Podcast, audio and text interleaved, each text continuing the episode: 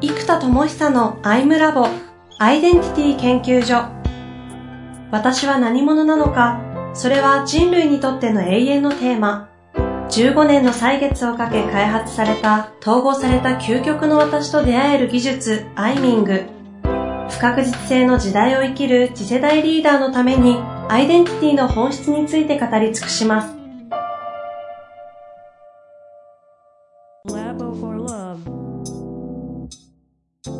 こんにちは、遠藤和樹です。生田智久のアイムラボアイデンティティ研究所。生田さん、本日もよろしくお願いいたします。はい、お願いします。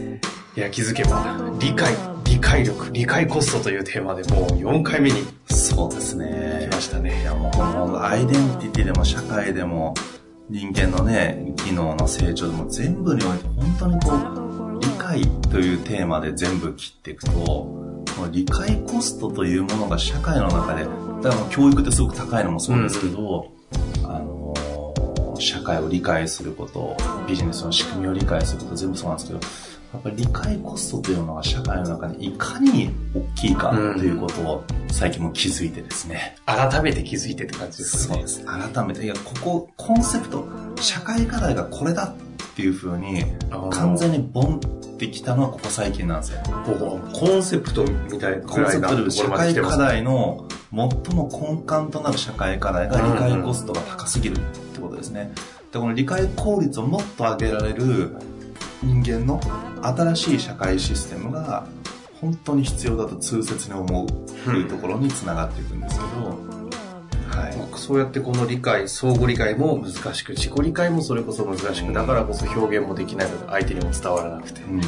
でそれが伝わらないからこそその理解されるためのコミュニケーションが増えてしまって、そこにとらわれるかのように逆にそこにエネルギーを注いでみたいなことをずっとお話ししてきたんですけれども、うん、というような世の中になって、まあ、そこを代替するのが AI だったりするという話もありましたが、という社会にが進んでいるからこそじゃあ、えっ、ー、と、どうなんだっていうところが、実はお話になったので。ですよね。だから僕は人類の進化のためには、この理解コストが高いから、えっ、ー、と、例えばこれから社会で起きることとしては、よく言われる理解コストが高いので人間に教えると。うん、だから AI に代替させましょうになりますよね。あと正直仕事を教えて理解してもらうのが大変なんですよ。うんうん、でそうなると、えー、っと、おそらく雇用をしなくなっていく社会になるんですね。で、フリーランスが増えるっていうと、一見社会的な自由な人が増えるように見えるんですよ。うんうん、双方とか。でも、えっ、ー、と、片方の側面から見ると、えっ、ー、と、フリーランスっていうのは教育コストが払われない前提なんです。つまり、プロとして職能がある人前提だから、まあ、それがないんだったら発注しませんっていう話になるので、教育コストがかからないんですよ。うんうん、プロフェッショナルなので。で、それがプロフェッショナルになりきれてなければ仕事にならないので、はいはい、皆さんも必死になるんですね。うんうんじゃあこれって片方からすると独立して自由な人が増えるって見えるんですけど実は組織側からして見た時には理解コストを払えなくなってくるんですね。教育コスト、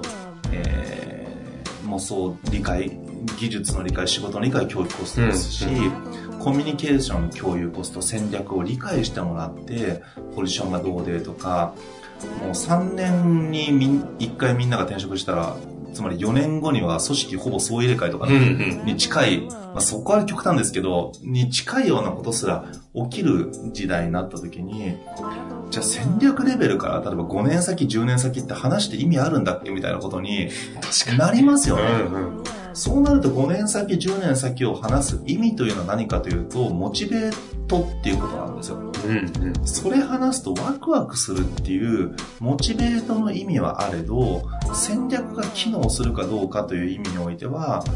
非常にこう、意味合いが下がっていくわけですよ、昔に比べれば。だってそこに責任持ってコミットする人ってほとんどいないってなってきちゃうんでね。確かに。経営陣は違いますけど、うんうん、まああと中小ベンチャーの場合は、はい、あのまあ、大企業はね、やっぱりなんだかんだすっごい勤める方すごく多いですし、で、僕の大学の友人たちはもうほとんど転職せずに、ほとんどむしろずっと一つの企業を勤めてますから、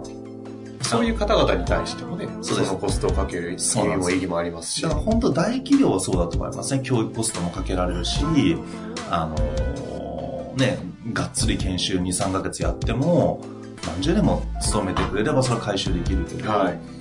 ね、2年で辞める人に2ヶ月研修できないですよね。そうですね。ってなると、うん、まあ本当になんか、簡単なレクチャー、バッと1日使って、あと現場で覚えてないってやり方にならざるを得ないですよね。でも仕事がわかんないからついていけないみたいになるんですけど、これ難しいんですよ。ついていけるとかそこまで今節丁寧にやるんだったら、がっつりコミットして、うん、あの、例えば5年後、10年後会社に利益をもたらせるっていうふうに思えたら払えるんですよ、教育コスト。うんうんうん、だけど、やっぱり今、ね、こう、いい悪いじゃなくて働く前提が、会社で学びたいっていう理由がすごく増えてるわけですよね。そう、この会社で学びたいって来てるわけだから、あの、成長したいとか、で、次のキャリアステップ、で、3年で転職ってなると、いい悪いじゃなくてステップなんですよね。で、これは昔はなんか会社を踏み台にするみたいな思われてたんですけど、はい、でも、社会が当たり前にそうなったらそういうもんなので、うん、海外では別に珍しい話ではないじゃないですか。その後会社の感情的理論で言えば、経営側からしたらそうなんですよ。むっちゃ教育コスト払ったのにとか、あんな悩んでたから相談乗ったのにみたいな。でもポーンってやめられちゃうと、あれ？部長、すっげえ最近面倒見てましたよねみたいな。その時間仕事できたよねみたいなことがこれすごく起きてきちゃうわけなんです。投資回収が回っていかないわけですよね。ってなると実はみんな組織の人って人を育てたいと思ってるんですよ。うん思ってるんですけど、とは言ってもその教育コストはかけにくくなっていくんですよ。会社ってどうしても、その一人一人じゃなくて、全体で予算計算をしますよね。つまり営業も営業全体でどのぐらいかであって、もちろん一人一人が高いことは大事ですけど、一人一人は多少こう落差があっても、相対としてちゃんと利益が出てれば、じゃあその分営業教育予算をつけて営業を伸ばそうとできるんですけど、そこはあまりにも平均的に2、3年でみんなが辞めていってしまうと、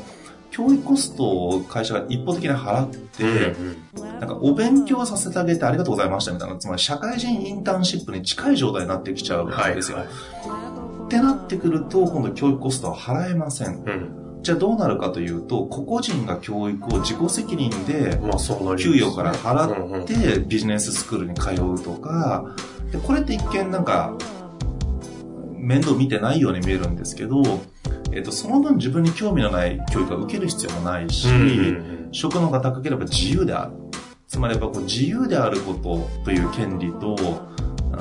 なんだな、自己責任という義務みたいなものがやっぱセットになってくるんですよね。でもし会社がちゃんと全部やってくれることを望むんであれば、会社にちゃんと貢献することがセットでない限りは、これなかなか難しくなる。ところが、やっぱりいろんな今人事の方や経営者の方って、やっぱりね、なんだろうな、皆さん、世の中で言うほどなんか社員を使い捨てにするとか、なんかブラックとかね、うん、なんか社畜化してるとか、そういう人とほとんどいなくて、みんな良くしたいと思ってるんですよ、みんなのこと。だけど、なかなかそれが思いが伝わらないし、会社の仕組み上難しくなってきてるっていうのも事実なんですね。この辺がやっぱすごく難しくなってきた時に、教育コストを払わない、共有コストを払わないっていうか払えなくなってきた会社で5時に帰んなきゃいけないから話す時間もなかなか取れない、生産性上げなきゃいけないってなると、まあ余計な人と人と人っていう意味での共有コストが難しくなると、より働くというのが機能的側面に集中するわけですよね。今なんか僕もあの、クラウドソーシングとかでね、あの、海外の人と仕事したりもするんですよ。はいはい、でそうなってくると、こう、個人的な話って基本ないですよね。うん、その、なぜかというと、ミーティングの時間も課金されるから、あの、当たり前なんだけど、お互いそこは課金してるし、仕事でお金もらってるから向こうもね、雑談するわけにいかないですよ。だから、ミーティング代もお金払ってもらってる以上。で、あとお互い仕事の話しかしないから、職能と、その人のなんか、話し方の特徴ぐらいしかよくわかんなくて、個人的バックグラウンド知らないし、まあ、共有する文化もないですよね、そういう仕事の仕方。うん。ただ、これ、極めて有能な人がいっぱいいます。しかも海外の人とやり取りをすると、すっごい有能有能な人いっぱいいるんですよ。ってなると、あの、ね、はた、僕ら経営する側からすると、世界の人材マーケットのフリーランスに、まあ、言い方あれですけど、共有コストも教育コストも一切払わず、うんあの、一流の仕事をやってもらえるってことが起きてくると、なかなかこう、じゃあその共有コスト、コミュニケーションコスト、いろんなこう、理解コストですね。仕事を教えて理解してもらうコストを、リーダーシップが足りないんだったらリーダーシップとは何なのかみたいなことを理解してもらうコストを、こういうものがなかなか払いづらくなってくるんですよね。じゃあ、払うんだったらコミットしてくれと。あの、もしくは教育費をくださいってことになりますよね。ところがじゃあ教育費って、じゃあそういう一流のリーダーの教育費って換算しちゃうと、ね、みんな講演って1日何十万、ね、50万とか100万と100か普通普通ですから、そういうのが普通な世界において、1日教えるって、正直、ね、どんなに安く見積もってもやっぱ30万とかになっちゃうんですよね。どんなにお友達価格の会社で研修うんやるよって言ったら、やっぱり1日30とかなっちゃうので、うん、じゃあ2日教育携わりましたと。じゃあ2時間かける、ね、2日って意外と8時間かけるんだから16時間なので、うん週に2時間ミーティングやってたら、ね、2時間2時間やって4時間やったら4週やったら月1ヶ月なんですから。それがなんか、仕事的なやつだけだったらいいんですけど、もちろんそこに教育とかフィードバックとかいろいろ入ってきちゃうと、じゃあそれが分かってるプロに発注するよと。で、週に1時間ミーティングで回るから、やっぱりどうしてもちょっとシビアな意味では、うんえっと社会というのは理解コストを AI に代替してもらう形になっていったりもしくは組織の人に理解してもらうのが難しいってなってきたり会社のミッションを理解してもらったり教育的なものを理解するのが難しいってなっていくと冷たい意味ではなくやむを得ずという意味でも含めて、えっと、まず新卒採用をしなくなっている会社が増えると思いますね。うんつまり、あの、まあ、いろんな国でもいろんな文化ありますけど、インターンシップから始まって、職能がついたら初めて雇いますよ。だから職能がつくまでは、それぞれ卒業してから職能を磨いてくださいね、というのが当たり前になっていく。えーまあ、当たり前になるまでは日本はまだ長いと思いますけどね。でもそういうのが徐々に徐々に出始めてくると思います。で、そうなっていくとより社会というのは、うんつながる必要性が下がっていくんですね。つまり職能が高い人同士で仕事をまかやればいい。で、教えたり、モチベートしたりしないし、逆に働き手の人も自由なんですよ。世界中どこにいても仕事をしてる。で双方が良くなっていく。ただこれは、ナレッジとか職能とか力がある人たちが組織から出てしまうってことになるので、うんその知の伝承とか、もっと言うと魂レベルの本気のやる気とかの伝承が起きないんですよ。うんむしろこっちの方が大きいんですね。知識は究極教育システムが e ラーニングとかいろんな仕組みができれば、より安価に手に入れやすくなるんですけど、やり方はね、うんハウとか。ところが、結局のところどういう思いでこの人仕事してるのかとか、それが実は一番影響するのが意思決定なんですね。仕事のあらゆる場面での意思決定って、その人の価値観とか何を本気でやってるかって火の灯り方みたいな場所で意思決定が大きく変わるんですよ。はいこれが〇〇の時はビジネスモデル的にこうだから意思決定しましたではなくて、むちゃくちゃ熱い魂に火が灯ってる何かしらかの理由から意思決定してるパターンが多いですよ。うん経営とかって。うんそこを見れないと、分析的な意思決定では、結局、どの意思決定でも、決定したことを結果にするまでにむちゃくちゃ大変なんですよ。ここが突破できるかどうかって火の灯り方が影響するんですね。実は目に見えない精神的理由が意思決定の先の成否をむちゃくちゃ決めるんです。でもここの機微がですね、どうしても一緒に働かなきゃ絶対わかんないです。あ教えるとか、あ講座とかでも100%わからない。e ラーニングとかちょっと無理だわかんないです。だってあの短時間で教えなきゃいけないので、もう2日間葛藤してる姿とか見せられないじゃないですか、イラーリング。2日間この人葛藤してるよみたいな。それ見せられても困りますけど。昔のあの背中で語る的な教育はできないですもんね。そう。でも仕事の現場って、うわ部長今日、この2ヶ月むっちゃ葛藤して苦しそうみたいな、そっから先にえいって決めてグンっていく姿とか、いや、そこの中で感じるものっていうのが、人間のやっぱ意思決定をするという機能はどうしても AI 難しいんですよ。うんうん、適切な判断はできますけど、あの、完全に経営の意思決定を全て AI に任されて、これ人間絶対無理な感じするじゃないですか。うん、最後はその判断された情報、ヒントをもとに人間が最終的な決定をするわけです。なぜかというと、生き方とか使命とか幸福の形とか人間にしかわからない感覚的精神的世界の理由がむちゃくちゃあるんですよ。うんここがどうしても電話したいですよね。その情報とかそのロロジックみたいなところだけあ、アルゴリズムとかをちょっと飛躍しなきゃいけない瞬間があるわけですよね。えっ、ー、と、AI。え、あの、人間が意思決定をするとき、そこが人間の意思決定。そうそう、人間が必要。でそこの内的な情報が伝播しないことで、うん、本当の職能がそこだと僕は思ってるんですよ、うん、精神的なあらゆる理由から来る意思決定をすること究極最後はみたいな感じですか？ってのは結局全て意思決定じゃないですか。この、このキャッチコピーでいくかとか、こういうポジショニングにするかとか、この機能を実装するしない、デザイン性をどこまで上げるか、予算をかけるかけない、人員配置どうするか、採用するしない、あの、全て意思決定なんですよ。仕事って。うん、で、この意思決定がどうかによって、その意思決定がまずければ、その後どんなに努力しても厳しい時ありますし、うん、逆に意思決定が良ければ、その後なんか、ほわっとしててもなんか波が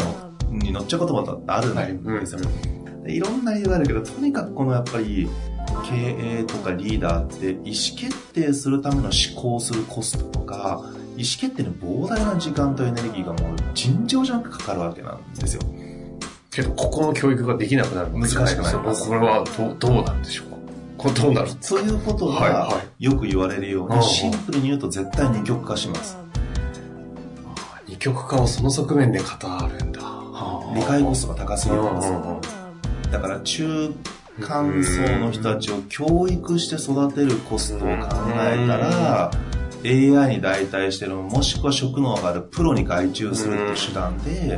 カバーされていってしまう。ってなると、より採用が難しくなっているんですよね。そしてやっぱり経営者とか今最近すごい多いんですけど、理解してもらえない社員をモチベートするのにものすごいエネルギーがかかるんですよ。で、でもだったらっていう意味で言うと本当に会社を売却して、自分の気の合う本当に好きな仲間ともう一回起業するとかもうむちゃくちゃ増えてるじゃないですか。とかもフリーになっちゃう。一人でやっちゃうっていう人がすごい増えてて、当たり前なんですけど、そういう人って一人とか少数制でやった方がパフォーマンス高かったりするんですよね。だから、そっちの方が抜けてしまうところがあって、でもそれってやっぱり一緒にいる時って分かんないですよね、その人の凄さとか、意思決定のいろんな意味をありながら意思決定せざるを得ないから、全てが納得いくものってできないわけですよ。はいはい何かを割り切って何か意思決定するってことは、その割り切られた何かを大事にしてる誰かは、組織の中で嫌な思いをするんですよ。だから組織にちゃんと共有して理解してもらおうと努力するんですが、うん、100%の理解ってもう人間同士である以上不可能前回もありましたね。うん、そうすると、ある意思決定は組織の2割が反対、2割大賛成、6割どっちでもいいと。これ永遠にやると、必ず1回は自分の意見にそぐわない意思決定をされた経験がみんな出てくるんですね。でそのために嫌な思いをする人が出てくる。で昔の大会系みたいに、ね、もうリーダーがイエスって言ったらイエスだよ。おっしゃいじゃあって行くかっつうとそうなんないですよ、うん。なんないってことはまたそこにモチベートコストがどんどんかかっていく。うん、ってなると、組織を共にしなければいいんですね、極論すると。会社間の法人間の契約だったら、あの、正直そこって言い方ですけど、あ、意思決定変わったんですね。で、それで機能の作り方変わるんで、開発コストちょっとこんなに増えるんですけど大丈夫ですか？って聞かれて、あ、いいっすよって言ったら、あ、じゃあやりましょうって言ったんですよ。別に気分的にどうのこうのってあんまないですよね。で、そっちの方が実はお互い楽になっていき、お互い自由にど真ん中な自分の信じることをやれるようになっていく。ただここは自己責任自立の社会になっていくので、職能が有能とかど真ん中とか信念があって心が強い人たちは非常に生きやすい社会になりますけど、うんただ、実は生きやすいのと理解されない孤独は別の話で、すごく順風満帆にうまくいってそうだけど理解されないことが増大してくるんですよ。一人だから。で、これを癒すために、そういうリーダーと集まって、俺ら理解されないよね、という、あの、孤立じゃないよ、孤高だよって話をするわけですよ。孤高だよねって。で、集まって輪をやるわけですね。本当は孤立なんですよ。あ まあ僕もそう。だからそういうことがね、これから起きていき、じゃあ二極化か不幸かっていうのをちゃんと議論する必要があるんですね。経済的二極化が果たして不幸なのか。昔はそうだったんですよ。なぜかというと、飢饉とか飢餓とか、ご飯が食べられなくて、ご飯買えなくて亡くなる人が出るとかって時代だったんで、それはその経済格差はイコール不幸である。うん不幸を作ることであるので、それはやめようよというのがそうでしたよねと。じゃあ例えば今って、えっと、何でもいいですけど、じゃあお金があって何したかったっけってことを考えたらいいんですよね。よくね、も言いますけど、子供の時は50インチのテレビなんてもう何百万ですから、スーパー金持ちの家にしかないんですよ。うんそれでもブラウン管だから後ろバカでかいみたいな。てか50インチってのは多分なかったと思うんですよね。多分すっごいでかくて30インチとか多分そんな話だったんで。確かにね。じゃあ今って55インチのやつって、なんか 4K、55インチってもう9万ぐらいで売ってるんですよ。10万とか。ちょっとちっちゃめぐらいの感覚がありますよね。人によってはね。で、そうそう。で、3 30インチ前後で言ったらもう2、3万って時代なので、うんそれってじゃあ昔はじゃあいいテレビを見たかったら欲しかったよね。でも今テレビ見ずにインターネットでいいよって人も増えてきてるから、そしたらあれそこそもそもいらないよねとか、お金がかかる車？駐車場も高いし電車の方が楽だし、あといつ引っ越すか分かんないし、つまり流動化してる社会においては、物を持つと引っ越しの時に不便なんですよ。で、同じ理由で家も買わなくなっていくわけです。うんうん。ってなると、流動化して自由度が高い社会においては、所有自体が購入コスト、販売コスト、もちろんこれが売る手間、買う手間がすごくかかっていくんです、探すときに。ってなると、買うときに借りるんだったら、まあ、まずかったら買えりゃいいやって話なので、もうちょっと意思決定が楽になるんですね。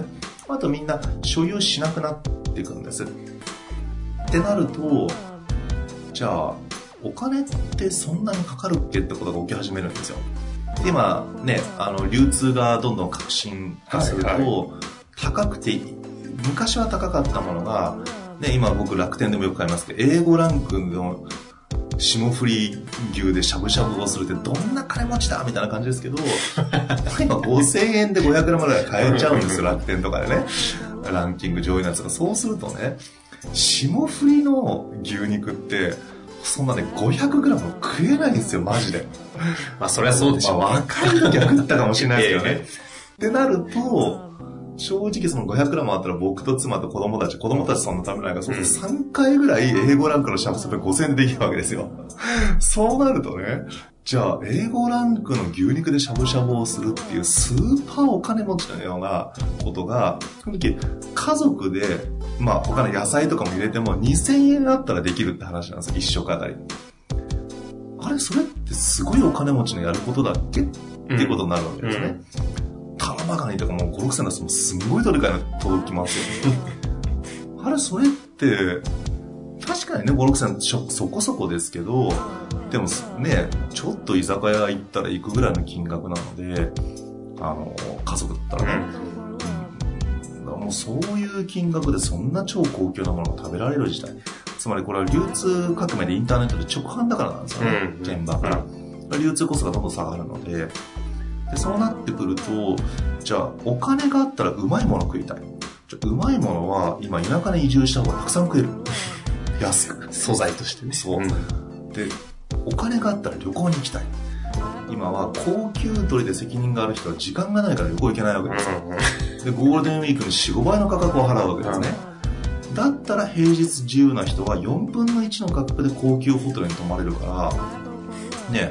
だって僕はあの、沖縄のリッツ・カールトンとかでも、年末調べたら十何万とかするわけで当たり前ですけど、一部屋ね。でも平日とかだったら、あの、家族で泊まって確かに4、5万ぐらい泊まれたと思うんですよね。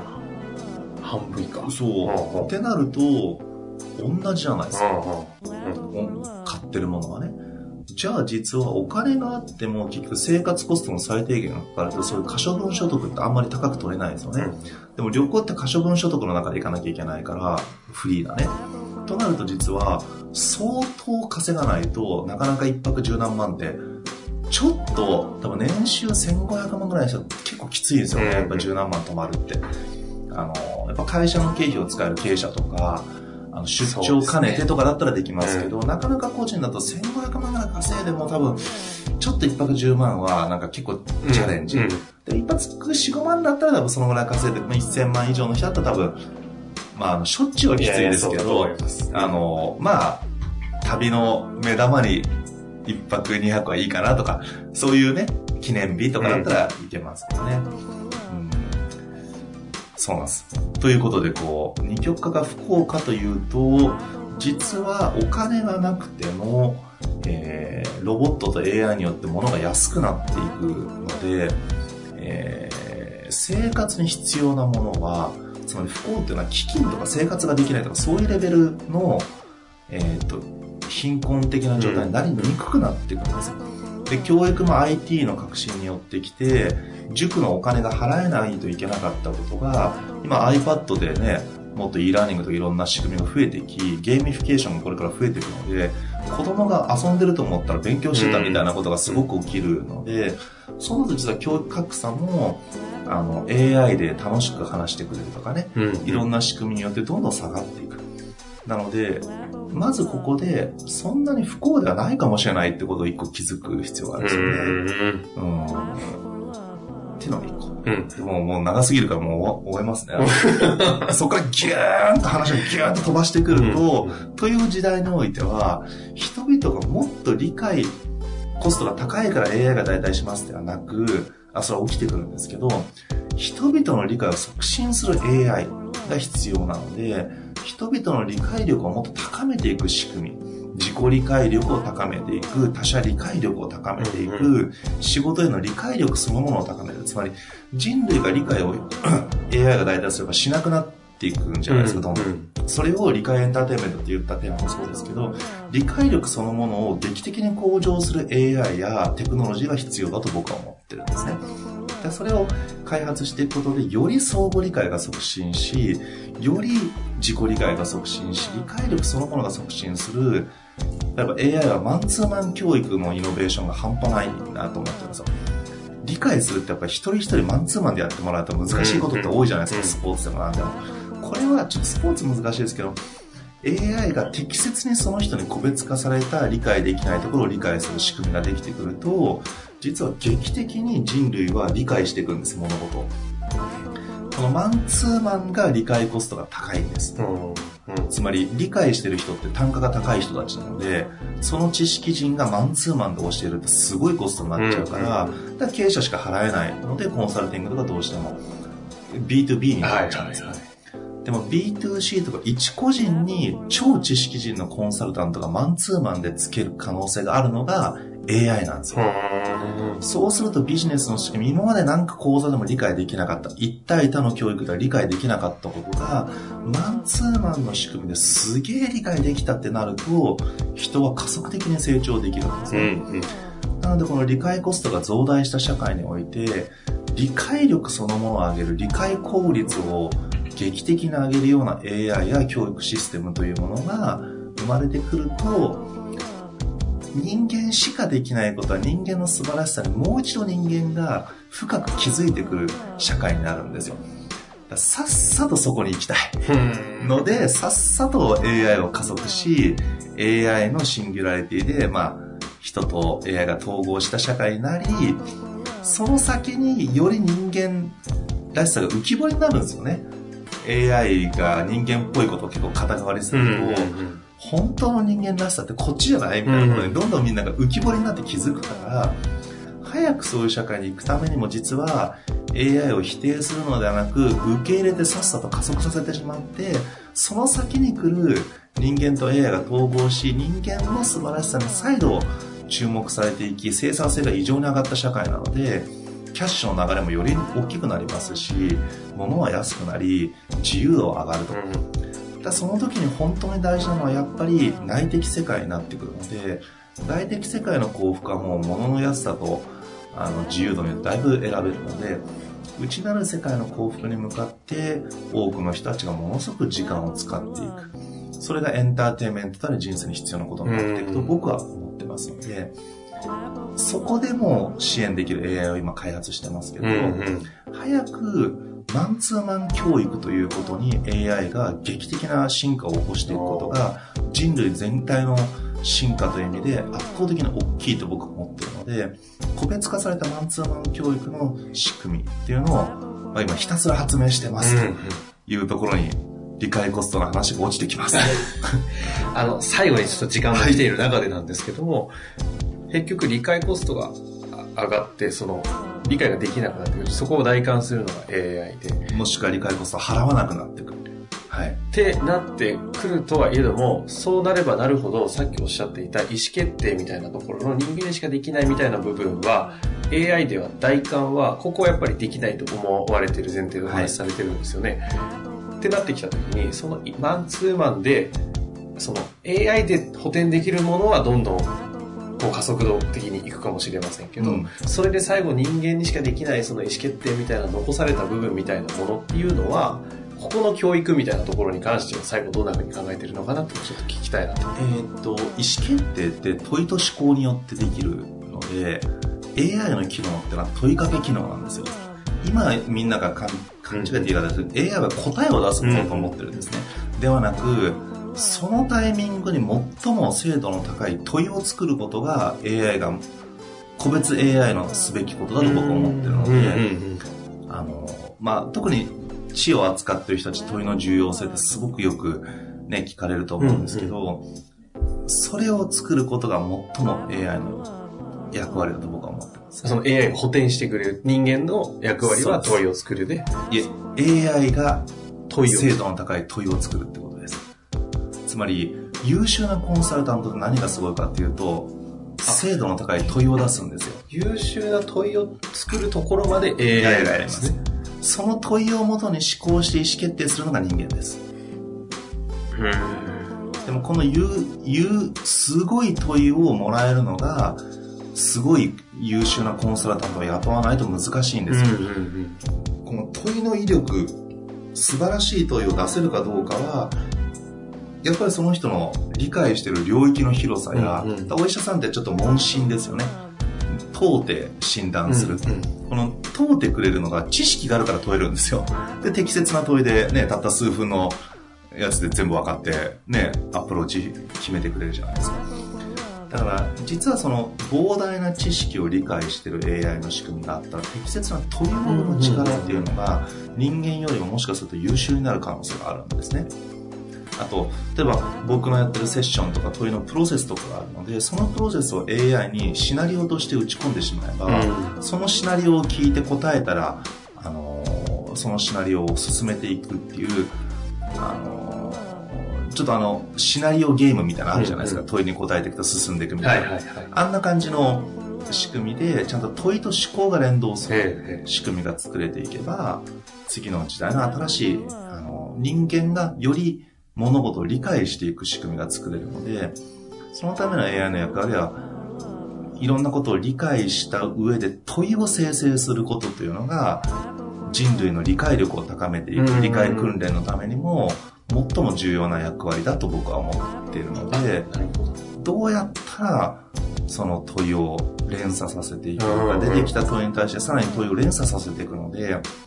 その思考プロセスというものをどういうふうにこう自在に、しかも個別化してその人の性格をももとに全部コミュニケーションを取れるかというのが僕の今テーマですね。まあ一旦それの一部の部分をリリースそうですね、しようとしているところがエネカラードなんで AI と連動させるのを前提に開発してるんですだからべらぼうに時間がかかったっていうですね。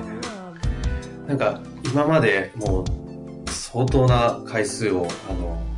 配信をしてきましたけれども、ここに来て、今まで理論的にというか、ちょっとこうエネルギー的に感覚的にというお話はしてきましたけども、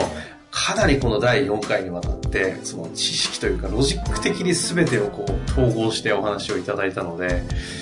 今まで生田さんが何をしてたのか、みたいなものが、ちょっと知識レベルで